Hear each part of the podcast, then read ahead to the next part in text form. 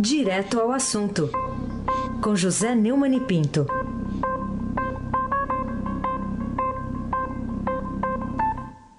Bom dia, Neumani.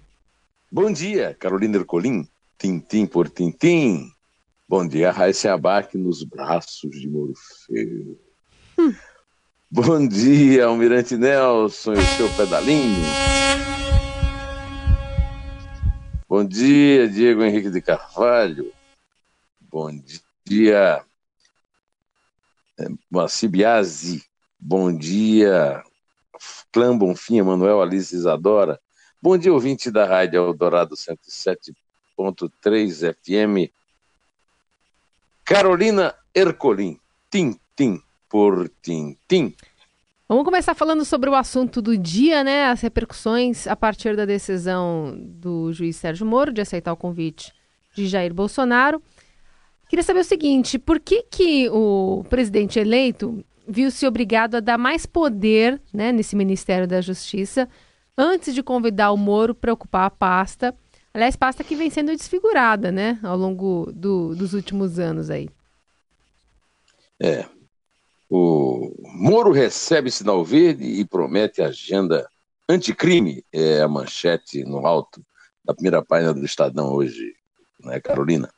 É, o Jair Bolsonaro disse na entrevista coletiva ontem lá na casa dele no Rio que o juiz federal Sérgio Moro vai ter carta branca para comandar o Ministério da Justiça. E ele arrumou o Ministério da Justiça. O Ministério da Justiça é, como você lembrou, o Ministério da Justiça tem muito poder, sempre teve. É o, é o primeiro, é o ministro mais antigo, né? É o primeiro, primeiro ministro citado em qualquer solenidade em que esteja, né? E ao longo dos últimos anos vem perdendo muito protagonismo. O último ministro da Justiça forte que houve, foi o advogado, o criminalista Márcio Tomás Bastos, no primeiro governo Lula. Depois é, houve uma perda de consistência, é, uma perda de, de poder no ministério, que terminou no completo esvaziamento no governo Temer, é, na mão desse Torquato Jardim, que é mais um canteiro, né? É, quando, é, para fazer uma jogada na tentativa de ganhar um mínimo de popularidade, está muito impopular, o Temer de, criou o Ministério Extra ordinário da Segurança Pública, entregou Raul Júnior. Né? Agora, sobre o, o Sérgio Moro, é, que tem sinal verde, que tem carta branca, a coisa muda de figura e ganha muito poder. Né? É, é o, o, próprio Bolsonaro falou a respeito da dificuldade do Moro de abrir mão de uma carreira de mais de 20 anos como juiz e usou essa imagem do soldado é, que está indo à guerra sem medo de morrer. Almirante, vamos ouvir o presidente eleito? Conversamos por uns 40 minutos. Ele expôs, logicamente, o que ele pretende, que ele pretende fazer caso seja ministro. Eu concordei com 100% do que ele propôs. Né? Ele queria uma liberdade total para combater a corrupção e o crime organizado. E um ministério com poderes para tal. Eu até adiantei. Quem sabe uma fração da, da COAF dentro da, do Ministério da Justiça a questão da segurança é, ir para a justiça, nós já tínhamos decidido, e bem como a nomeações, é, ele tem ampla liberdade realmente para exercer o teu trabalho lá. Da minha parte, sempre fui favorável a isso, deu sinal verde e ele, via nota, é, aceitou o convite. Não podemos deixar continuar crescendo como está a violência no nosso país via crime organizado. E o caminho para combater isso é seguir o dinheiro e você tem que ter meios para tal. E o Ministério da Justiça daria todos os meios para Sérgio Moro perseguir esse objetivo. O Bolsonaro disse também que a Lava Jato vai continuar atuante, mesmo sem o Moro no comando da 13ª Vara de Curitiba, né? E que o juiz segue cotado para uma vaga no Supremo Tribunal Federal, né? desde que ele tenha um substituto no Ministério da Justiça, né? É, essa vaga vai ser aberta daqui a, um, a dois anos com a aposentadoria aos 75 anos do decano Celso de Mello. Carolina Ercolim, tintim por tintim. Você teve razões para mudar de opinião, né? você manifestou ontem quando nos disse aqui que Bolsonaro tinha feito como um zagueiro que mata a bola no peito, encobre o goleiro num gol contra e, e encobre o goleiro num gol contra, né, ao convidar o juiz Moro para o Ministério da Justiça e ele aceitar rapidamente? É, de fato eu, eu mudei de, de opinião. Eu, eu, me orgulho de duas coisas. Primeiro, de ter opinião. Segundo, de mudar quando vejo que me enganei. Eu não sou dono da verdade, eu não sou infalível, não sou papa, né? É, aliás, eu não acredito nem que o papa é infalível, mas tudo bem, isso aí é uma discussão teológica, né? É, então eu mudei de opinião, achei que com a, a recuperação do poder é, do Ministério da Justiça, do prestígio que eu acho que é, o Moro dá esse prestígio, o, o convite foi correto, o convite era o homem certo no lugar certo, e o Sérgio Moro fez bem em aceitar, apesar de, como lembrou o próprio Bolsonaro, ele ter abandonado uma carreira de juiz e, e num momento crucial ali, pois ele está no, no, ali no, no, no, epicentro do furacão né, da Operação Lava Jato, inclusive para dar uma sentença em poucos dias, no segundo processo do ex-presidente Lula, que vai caber a sua juíza lá substituta. Né? O, é, o, o Chateaubriand, o rei do Brasil, né, Francisco Assis Chateaubriand Bandeira de Melo, dizia que a coerência é a virtude dos imbecis. Eu pretendo ser, ao mesmo tempo, coerente e mudar de opinião. Ser coerente com a minha é, opinião, com minha experiência e também coerente com o fato de eu não ser é, dono da verdade. Né? O Moro soltou até uma nota oficial, viu, Carolina? dizendo que vai se afastar imediatamente das ações da, da Lava Jato. E, bom, ele deu uma declaração lá na, na casa do Bolsonaro e o nosso almirante Nelson vai tocá-la para nós, por favor. Na verdade, não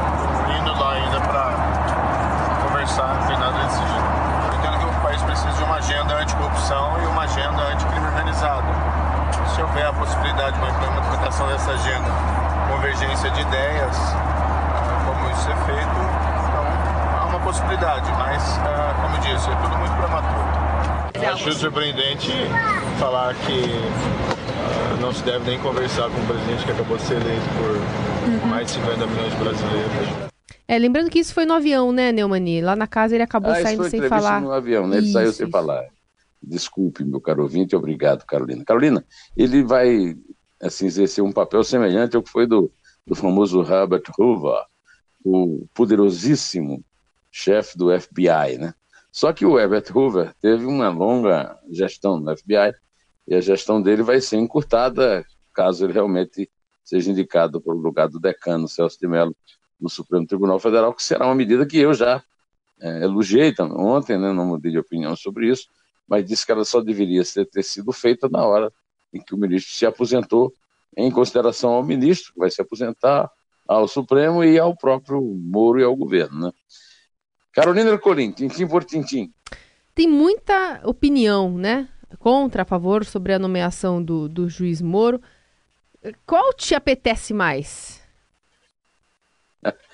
Olha, tem uma figura que eu admiro e que está há bastante tempo fora do noticiário, né? que foi ministra e presidente do Superior Tribunal de Justiça, que é a juíza baiana Helena Calmon dessa ilustre família de historiadores e jornalistas lá da Bahia. Né? Helena Calmon elogiou. Né? Muitas, muitos juristas aí, está tá registrado no noticiário no Estadão, comentaram contra, o próprio Estadão se pronunciou contra no editorial. É, mas uh, Helena Calmon eu, eu, seleciono assim como uma opinião que eu gostaria de, de, de ter dado. Né? Ela disse que é impossível pensar que o magistrado agiu politicamente até agora antes de o juiz da 13ª Vara Federal de Curitiba aceitar o convite do, do presidente eleito, né, Jair Bolsonaro, a Eliana já era citada como um dos possíveis nomes para ocupar essa pasta. Né? A frase dela, que eu aproveito para citar aqui, é: Achei maravilhoso, inclusive para o presidente Jair Bolsonaro. Foi um gol de placa. E Moro teve muita coragem para largar tudo e assumir esse cargo. É, é quase como uma missão ela disse, né? E aí eu, é, eu aproveito para usar a, a, metáfora futebolística dela, para se contrapor o meu palpite futebolístico errado ontem, né? Carolina Ercolim, tintim por tintim. Você acha que a defesa de Lula e do próprio réu julgado, condenado, enfim, pelo próprio ministro, né, futuro ministro da Justiça, Jair Bolsonaro tem razão ao manifestar a intenção de recorrerem mais uma vez contra o juiz nos tribunais superiores depois dessa revelação da escolha para o cargo, Neumani? Razão ele não tem, não, mas tem pretexto. Né? Ah, acho que, por exemplo, aquela foto famosa, sorridente, do, do Moro, embora eu não vejo nada de mal nela, com o Aécio Neves, é, foi, é, digamos, mais partidária, apesar de eu não achar que ele seja tucano, né? do que aceitar o cargo de ministro da Justiça. Acontece o seguinte: houve uma eleição. Jair Bolsonaro foi eleito. É, o PT resiste. O PT é o seguinte: para o PT, democracia é o melhor regime, porque o PT ganha a eleição, toma posse. E aí, na última vez que isso aconteceu, foi, aconteceu quatro vezes, duas com Lula e duas com Dilma, o PT preparou o maior roubo da história da República. Por isso é que o Lula está preso. Então, se o PT e o Lula queriam que ele fosse solto, o Lula, primeiro, o Lula não deveria ter cometido todos os crimes que ele cometeu, que foram fatamente provados em todos os processos. Não foi só o juiz Sérgio Moro quem condenou. O Sérgio Moro condenou o Lula a nove anos e meio de prisão. O Tribunal Regional Federal da Quarta Região de Porto Alegre, por unanimidade da oitava turma, aumentou para 12 anos e um mês. O Tribunal Superior de Justiça, turma 5, votos a zero, manteve a prisão após a, a, condenação da segunda instância. E o Supremo Tribunal Federal, por 6 a 5, negou o habeas corpus. Agora, o, o PT, é, com a sua defesa, é coerente com a posição que tem de resistir né, a uma eventual ditadura que eu não vejo que eu houve uma, uma democraticíssima eleição e o Jair Bolsonaro foi eleito, ele é o presidente de todos os brasileiros, não é mais o adversário político do PT. O PT tem toda a legitimidade para fazer oposição, a nação toda contava com oposição positiva né, e operante do PT, o PT não vai fazer, vai fazer uma, uma oposição irresponsável, já está começando isso, mas temos que, faz parte também da democracia, Carolina Ercolim, tintim por tintim. Bom, afinal de contas, é, o que justifica esse vai e vem em relação à fusão dos Ministérios da Agricultura e do Meio Ambiente, né? São pastas importantes, mas ontem a gente já viu é, mais um recuo da, da equipe de transição de Jair Bolsonaro. Olha, é, o Ministério da Agricultura cuida do setor que eu chamo aqui sempre de galinha dos ovos de ouro da economia brasileira. É a nossa salvação sempre, é o agronegócio. O Ministério do Meio Ambiente é visto como um empecilho ao agronegócio. A ideia de juntar os dois ministérios não está sendo bem recebida e houve um recuo, né? Permaneceria. Houve, quer dizer, há, nova, há também muitas tentativas de salvar o Ministério, que ministérios são espécie de, de é, lugar reservado para determinados setores ou determinados políticos, e isso o Bolsonaro quer acabar, né? quer romper. Então, eu vejo, eu lamento que haja essas pressões. Eu lamento que essas pessoas que fazem essas expressões não entenderam perfeitamente o que aconteceu e espero que o Bolsonaro consiga realmente reduzir o ministério, se não para 15, como foi anunciado ontem, pelo menos para 16. Para não ficar essa miríade de ministérios, nem lugar na esplanada tem, né? Agora, vai ser difícil, ele tem resistido, vamos ver e contamos com isso. Carolina Ercolim, tintim por tintim. Bom, a gente tem ainda é, a fala do ministro Dias Toffoli lá em Nova York, é, ele chegou a afirmar que chegou a hora de a política retomar o protagonismo de, do desenvolvimento do país depois de um período em que esse papel, segundo ele, ter sido exercido pelo poder em que está, é, que nesse momento chefia, né? Queria saber de você o que, que você acha dessa afirmação dele e falar sobre o protagonismo agora, muito mais da política do que do judiciário nesse contexto que a gente vive aí no país. Ele fez a abertura de um evento chamado o segundo Law and Economics, Lei e Economia, organizado pela Fundação Getúlio Vargas, em parceria com a Universidade de Colômbia, com o apoio do Financial Times, do Brazilian American Chamber of Commerce e da CLS Brasil. Ele vem insistindo nesse papel do judiciário como harmonizador. Não, o judiciário não é harmonizador. É, e, a, a, o que ele esqueceu é que judici... a cúpula do judiciário, é assim, a primeira instância e até a segunda instância têm sido muito aplaudidas e prestigiadas pela população pelo seu belo trabalho. A cúpula, não. Eu quero dar só dois exemplos para a gente não perder muito tempo. O próprio Toffoli, depois foi apoiado nisso pela segunda turma, soltando Zé Disseu, condenado a 30 anos e meio de prisão. Outro, o Lewandowski, na reunião do impeachment de Dilma, é, permitindo que Dilma bypassasse o, a, quarentena de oito anos até ocupar o cargo público, o que permitiu que Dilma é, disputasse a eleição para o Senado de Minas. Levou uma tremenda sova. Né? Poderia ter se livrado dessa, cumprido os seus oito anos, se não fossem Cátia Abreu, é, Renan Calheiros no Senado e o citado Ricardo Lewandowski, também da segunda turma. Quer dizer, o negócio é o seguinte: o buraco é mais embaixo, o ministro não percebeu ainda, mas o prestígio do Supremo, que ele preside, está muito a um nível do prestígio muito baixo dos políticos profissionais no Brasil, Carolina Ercolim, tintim por tintim. E em que ajuda a avançar a descoberta de executantes e mandantes da execução da vereadora Marielle Franco e do motorista Anderson Gomes? Essa informação dada ontem né, pelo ministro da Segurança Pública, também de que a Polícia Federal vai investigar a existência de um grupo criminoso que está articulado e está atrapalhando, barrando, impedindo essas investigações, né, Mãe? O pedido de atuação da PF, na verdade, foi feito pela Procuradora-Geral, né, Raquel Dodge, com base em depoimentos de duas pessoas que estariam ligadas ao crime. Segundo o Jungmann, as denúncias são extremamente graves. O Jungmann deve estar meio desesperado com tanta, tanto protagonismo com o Moro e ele fora do noticiário, então ele resolveu anunciar isso, porque isso é uma coisa burocrática, aliás, eu venho pedindo essa federalização faz muito tempo, que evidentemente a polícia do Rio, nem a polícia militar, nem a polícia civil do Rio tem a menor credibilidade e a menor autoridade para promover-se. É mais do que natural que tenha feito essa denúncia. Muito embora que eu quero lembrar que a denúncia é de, é de suspeito. Né?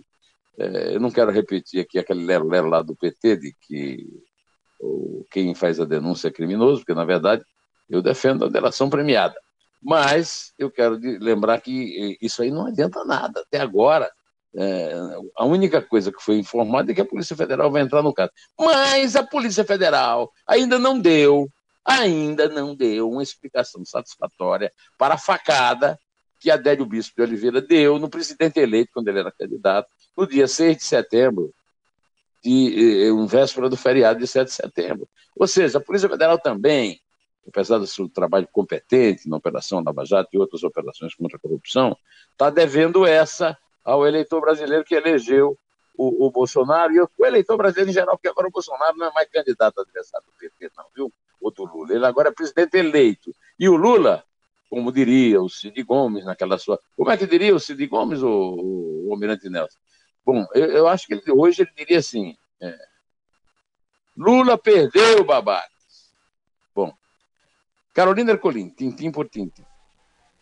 Bom, é, queria ainda falar contigo sobre uma entrevista. Quem é Tchan Tchan Tchan Tchan? A revelação importante que ele fez entrevistado da sua entrevista lá no blog do Neumann em Neumann.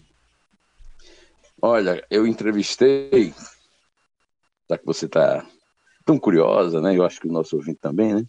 O professor gaúcho de Ciências Políticas, Fernando Schüller, da Cátedra INSPER Palavra Aberta. É, o, o eu entrevistei o Schula para uma, uma, série que eu tenho de entrevistas semanais chamada Neumann Entrevista, do blog do Neumann. Né? É, e abria a, a entrevista com uma declaração dele, eu vou abrir aspas aqui. Moro funciona como um fiador a mais da ordem constitucional e da sociedade de direitos. Agora teremos uma experiência diferente. É preciso estar vigilante, manter o espírito crítico, mas é preciso tolerar o grupo que pensa diferente. É simples assim. Quem não entender isso não compreende como funciona uma democracia. É, o, o, professor Fernando Schüller, que também é comentarista lá dos jornais da Rede Bandeirantes e da Band News TV, argumentou também é, contra a opinião dos que temem surtos autoritários de Bolsonaro por causa da retórica de direita dele. Segundo o professor Schüller, nossas instituições são sólidas, e não há sinal de que os militares queiram se afastar de seu papel constitucional. Qualquer líder político hoje em dia no Brasil precisa andar na linha. É o que fará o Bolsonaro. E mais, eu dei o título, inclusive, da entrevista, Carolina Fulim, dizendo o seguinte: para professor, o Moro vai ajudar a manter o Bolsonaro na linha. Pois é, e com isso nós chegamos aqui ao fim desse nosso comentário neste feriado, homenagem aos nossos mortos amados, nossos entes queridos. Eu queria aqui acender uma vela para todo ele, todos eles e representados pelo meu pai, a quem eu devo, além da vida, muita coisa na vida. Carolina Ercolim, vamos começar do 3? Vamos lá. É 3? É 2. É 1? Um? Em pé.